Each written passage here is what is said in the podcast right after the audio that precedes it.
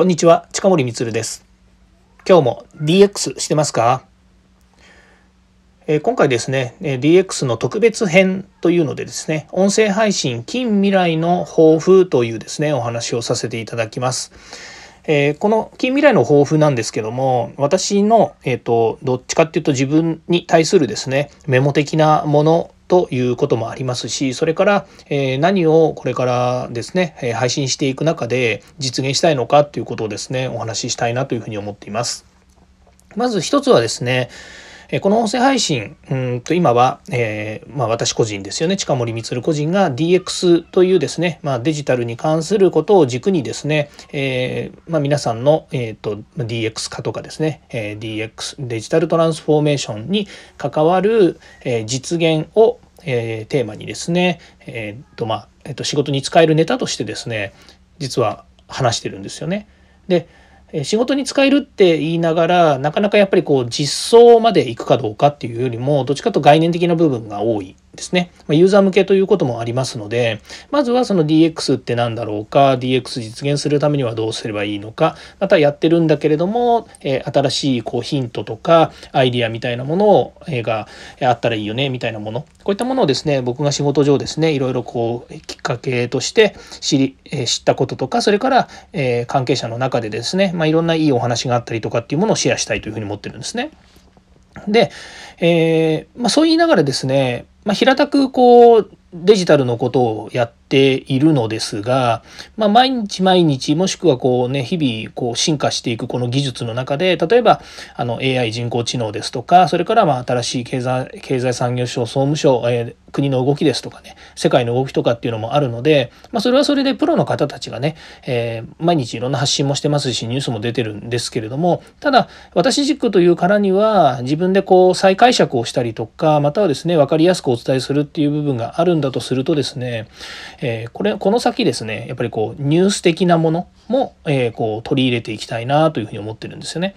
例えば去年去年ですね2020年12月の25日に発表された、えー、経済産業省の、えーと、DX レポートの2というやつもですねやはり今あの本編の方でですね何回かに分けて、お話をしていますけれどもただタイムリーな話で言うと、まあ、出てすぐお話をしたっていうのもありますしそれから、それがですねまたどんどんこう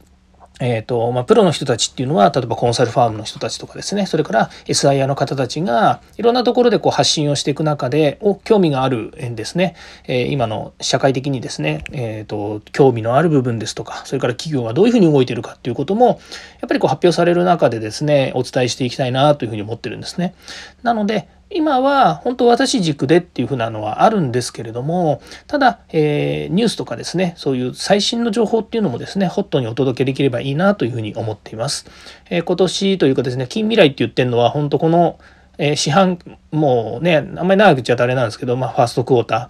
えー、今1月ですけども234ぐらいでそういう軸をですねまた新たに作っていきたいなというふうに思ってます。今いっぱい軸作っちゃったんですよね。あの本編があって本編非常に硬くてしっかりとした内容で対談形式でやってます。それから番外編は毎日、えーと、私が思ったことをですね思ったことというかまああの